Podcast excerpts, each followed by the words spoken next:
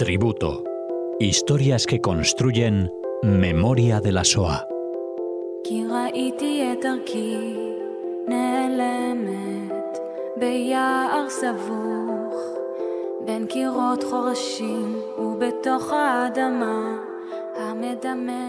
Hola oyentes de Radio Sefarad y bienvenidos a este tributo que nos acerca una vez más Cecilia Levitt. ¿Qué tal? Hola Alex, buenas tardes. Bueno, continuamos con historias que, como dice el título del programa, construyen memoria de la SOA, en este caso para hablar del fotógrafo Mendel Grossman. Así es. Eh, todo el fenómeno de la fotografía ¿no? y de los fotógrafos en, el periodo de la Shoah es eh, todo un tema bueno, muy, muy inquietante, ¿no? Eh, porque muchas veces me preguntan, inclusive alumnos, jóvenes o adultos, cuál es el origen de estas fotografías o, cuál era la identidad de los fotógrafos y cómo llegó ese material a, nuestros días. Y voy a hacer una pequeña introducción. Em, hubo diferentes factores y diferentes motivaciones a, la hora de fotografiar, ¿no? Em, por ejemplo, soldados alemanes tomaron fotografías a escondidas porque, bueno, fotografiaban eh, materiales para, eh, para uso personal. Es decir, ellos prepararon álbumes personales. Por ejemplo, el caso de Fritz Katzmann, que era un oficial de la SS en Lubov, que fotografió en su álbum 152 fotos que describían la aniquilación de los judíos de Galicia. Pero también había soldados antinazis que fotografiaban justamente para mostrar en algún momento eh, eh, eh, estos crímenes. Pero aquí hay una diferencia mm, sustancial acerca de los fotógrafos judíos, porque a diferencia de los otros. Ellos arriesgaron su vida en el mismo acto. Que están eternizando esos momentos. Y este es el caso que voy a contar hoy, el caso del fotógrafo Mendel Grossman del gueto de Lodz. Mendel nació en 1913 en Staszow, en Polonia, y era hijo de Shmuel Grossman y de Hanna. Em, él crece en Lodz porque su familia se había trasladado allí después de la Primera Guerra Mundial. Es una familia ortodoxa, observante. Em, Mendel tiene tres hermanas, Ruth, Roska y Felge, y un hermano llamado Jacob. Ahora, su hermana Ruth ya había emigrado a Estados Unidos en 1919 y su hermano Jacob había fallecido por una apendicitis antes de la guerra. Mendel, cuando era niño, bueno, comienza a dibujar retratos, así como escenas de la vida judía que lo rodeaban. Y comenzó a hacer fotografías, primero como aficionado y luego como profesional. Él mismo coloreaba cuadros con pinturas eh, de anilina, ¿no? porque en ese momento las imágenes eran en blanco y negro. Durante su vida, antes de la guerra, fotografió principalmente flores, personajes, paisajes, bodegones, escenas callejeras y sobre todo retratos. Pero va a realizar un cambio fundamental porque va a concentrarse en un tema, es decir, en el hombre en movimiento. Él pasa de la fotografía de paisajes a la fotografía humana.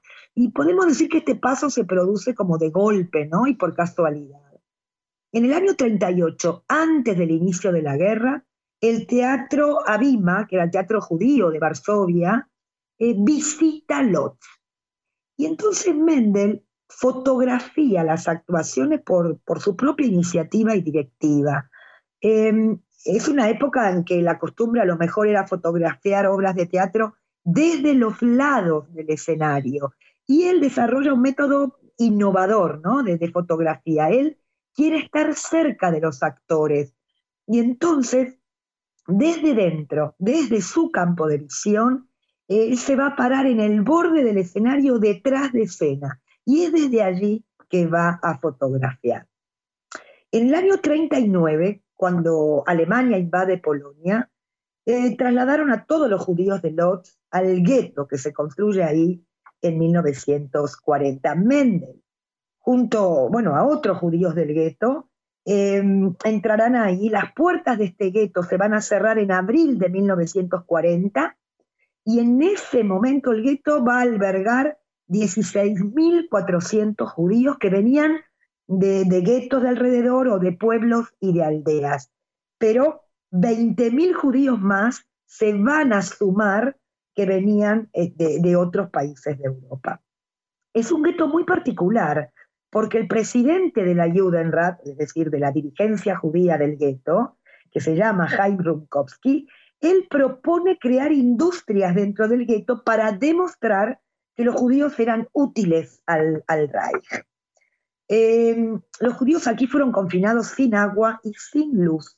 Este gueto era el segundo en tamaño después del gueto de Varsovia, ¿no? y, por un lado el más aislado de su entorno y de los otros guetos.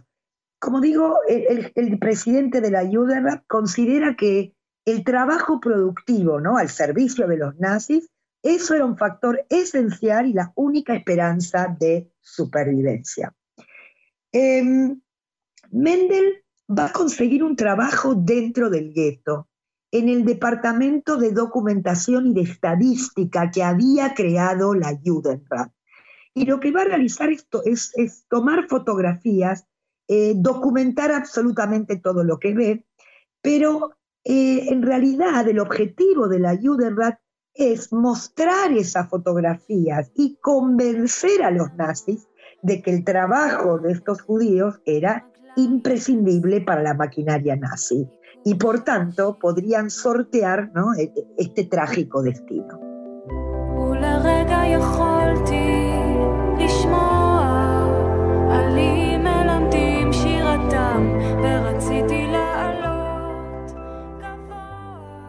Mendel esconde una cámara en su abrigo, con, con gran riesgo ¿no? por su vida.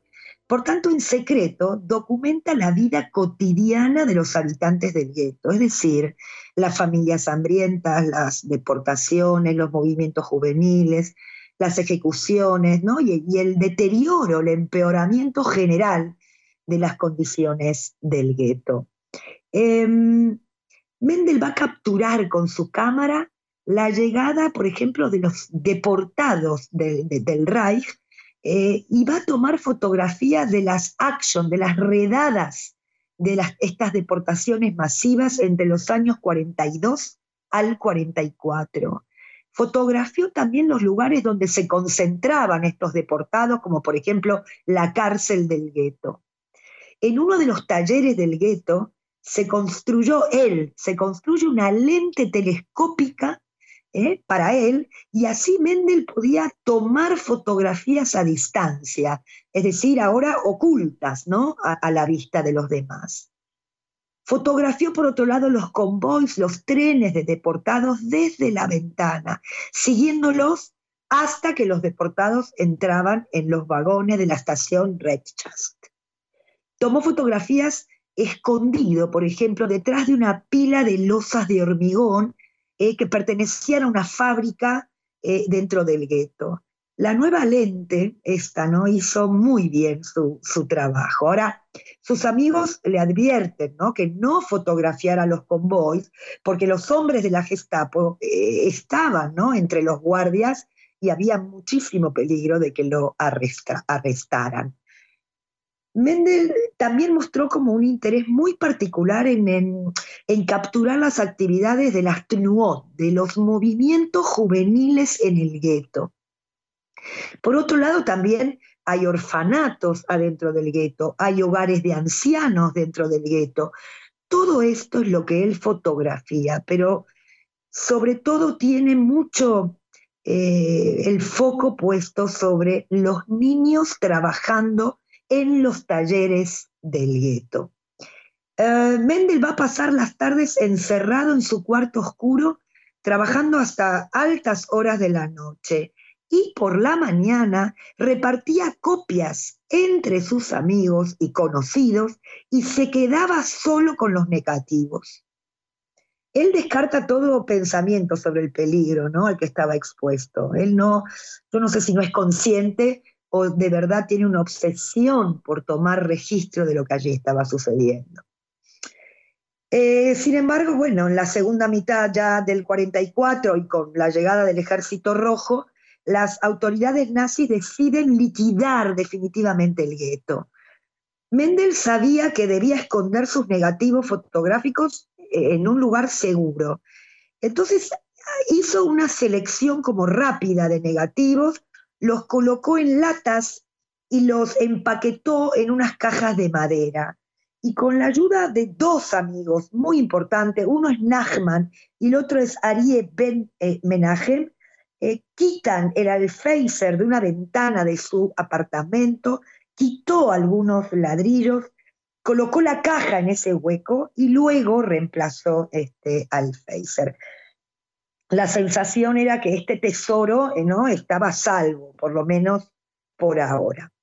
Eh, a pesar de que, el gueto iba a ser liquidado, eh, Mendel continúa fotografiando las deportaciones del gueto, inclusive fuera del gueto, hasta agosto del 44. Mendel dentro del gueto se encuentra con su familia. Ellos vivían en la calle Mariñatsky 55. Está con sus padres, con su hermana Rosca y con, también con un sobrino. Y él documenta a su familia para preservar recuerdos de ellos en el futuro, ¿no? Y de algún modo crea así como una especie de registro, ¿no? También de su propia familia y del deterioro de su familia. Por ejemplo, su padre y su madre mueren en el gueto, enfermos, exhaustos, morirán allí. En enero del 42 ya comienzan las deportaciones del gueto de Lodz al centro de exterminio de Helno. Este centro utilizaban camiones de gas para este fin. Y el presidente de la Judenrat, Chaim Runkowski, es obligado a preparar listas de deportaciones todos los intentos que, realiza la Judenrat para tratar de, disminuir, digamos, el número de deportados fueron en vano. Eh, casi la mitad de los judíos del gueto fueron asesinados a finales del 42. Y esto va a continuar así de forma eh, constante hasta enero del 45. Y es así como Mendel fue deportado a un campo de trabajo en Berlín y allí va a permanecer hasta el 16 de abril de 1945. Y casi sobre el final de la guerra, los nazis evacuaron este campo porque, bueno, el ejército rojo avanzaba, ordenaron estas marchas de la muerte y Mendel, enfermo, agotado, los nazis le disparan durante aquella marcha forzada y muere ahí. Tenía solo 32 años. Dicen los testigos que nunca se separó de su cámara.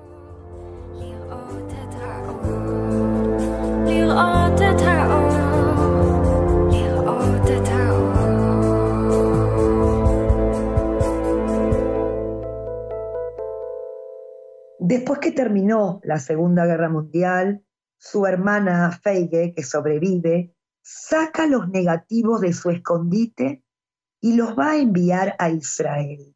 Es su hermana con su marido que en el 48 van a emigrar al Estado de Israel.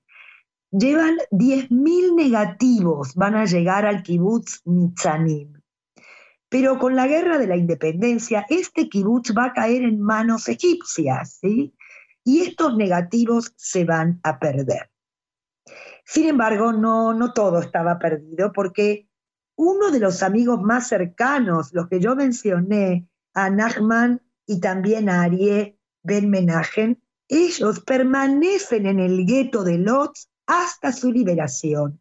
Y aunque los nazis los mantuvieron bajo vigilancia constante, eh, Nachman logra salvar los archivos del Judenrat y ocultó, digamos, este tesoro documental incluidas algunas fotografías de Mendel Grossman que estaban ocultas en el fondo de un pozo. Después de que termina la guerra, entonces este material se saca de Polonia y ahora se encuentra en el Museo del Holocausto en Yad Vashem y también en Lohamei, Agetaot, en la Casa de los Combatientes del Gueto, en la Galilea, en el Galil, en Israel. Yo creo que la vida de Mendel, aunque, bueno, aunque está documentada, todavía está como llena de, misterios, ¿no? llena de, agujeros. Em, y a pesar de la situación del gueto, a pesar de las prohibiciones alemanas, Grossman, y con él mi tributo a todos los fotógrafos judíos, ¿no? que, en aquellas circunstancias entiende que deben eh, dar a conocer lo que allí sucedió. Yo me imagino el dolor de Mendel, ¿no? el dolor en su corazón al retratar a aquellos niños hambrientos, enfermos, a los ancianos, a las mujeres, a la gente muriendo. ¿no? Un fotógrafo que había, se había dedicado a retratar la vida, paisajes bonitos, y ahora lo que está haciendo es eh, retratar un paisaje absolutamente desolador, ¿no? Eh, y yo creo que, bueno, que su corazón aguantó podemos decir, hasta el final. Él muere con su cámara en la mano, ¿no? Ese, ese ojo que intenta eh, registrar absolutamente todo. Va a ser su amigo, Ariel Ben Menachem, que va a escribir un artículo en hebreo, ¿no? describiendo con detalle la actividad de Mendel en el gueto, sobre todo su, su humanidad, pero su obsesión por, por, por eh, dejar registro, ¿no? dejar constancia de esta época eh, indeseable ¿no? de, la humanidad. Eh, yo le agradezco ¿no? la valentía a Mendel por haber capturado. son fotografías que hablan por sí mismas, pero recordar que detrás de esas imágenes se encuentra Mendel Grossman. Y con esto me despido. Bien, pues así finalizamos este tributo que Cecilia Levitt nos ha acercado aquí a Radio Sefarad para hablarnos de Mendel Grossman. Gracias Cecilia y hasta la próxima. Gracias a ti Alex, un abrazo.